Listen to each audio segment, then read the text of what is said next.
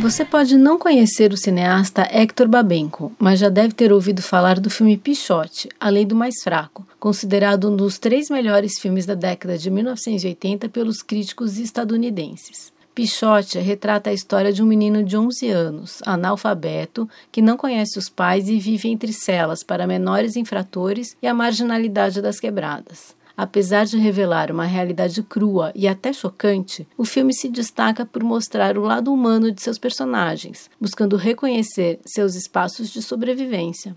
Hector Babenco retratou com sensibilidade a realidade brasileira em vários filmes, como O Pichote, mas nasceu na Argentina, em 1946. Filho de comerciantes judeus, deixa seu país com 17 anos por se recusar ao serviço militar obrigatório. Vive por alguns anos na Europa, fazendo bicos e figuração e se inicia no cinema. Sem poder retornar à Argentina por não ter cumprido o serviço militar, em 1969 muda-se para São Paulo e em 1977 naturaliza-se brasileiro.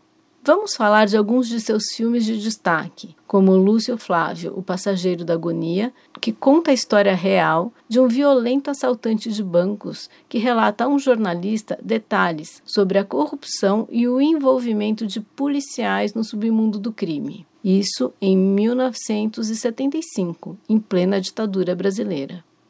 Depois do reconhecimento de Pichote, em 1980, Babenco começa a realizar filmes com produções internacionais. Seu maior destaque é O Beijo da Mulher-Aranha, baseado em um livro do escritor argentino Manuel Puig, filmado em São Paulo com elenco brasileiro, mas com astros internacionais, e falado em inglês. Ele conta a história de dois prisioneiros numa cela. Um é um preso político de uma típica ditadura latino-americana, e o outro é um homossexual que conta histórias de filmes antigos. Foi a primeira vez que uma coprodução com o pé na América Latina recebeu diversas indicações ao Oscar, mas o único Oscar do filme foi para o ator estadunidense William Hurt, merecido.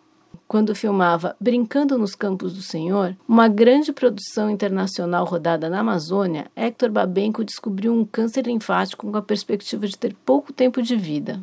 Mesmo assim, ele se tratou e continuou filmando, realizando sucessos como Carandiru em 2003, baseado no livro do médico Drauzio Varela.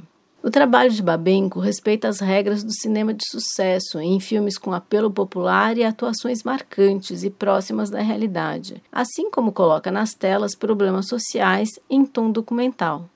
O cineasta seguiu trabalhando e filmando até 2016, quando lança Meu Amigo Hindu, uma história baseada no tratamento contra o câncer do próprio diretor, com reflexões sobre a vida e a morte. Numa entrevista, ele diz: Não vejo a morte como a ausência definitiva de alguém.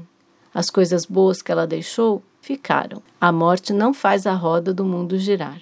Ele sobreviveu por mais de 30 anos após a descoberta de sua doença ao contrário do ator mirim do filme Pichote, Fernando Ramos da Silva, que foi escalado para atuar junto com outros menores do filme em uma comunidade pobre de São Paulo. Fernando tentou seguir a carreira de ator, mas como não tinha estudo e tinha dificuldades para ler e para decorar as falas, não teve sucesso. Voltando à comunidade, acabou se envolvendo com o crime. Mas seu pior problema foi com os policiais militares, que não conseguiam separar o personagem de Pichote de seu ator. Fernando foi executado pela polícia militar com oito tiros, aos 19 anos. Os policiais não foram condenados, mas foram expulsos da polícia. A vida de Fernando é retratada no filme Quem Matou Pichote, de José Jofili. Já Hector Babenco faleceu em 13 de julho de 2016, aos 70 anos.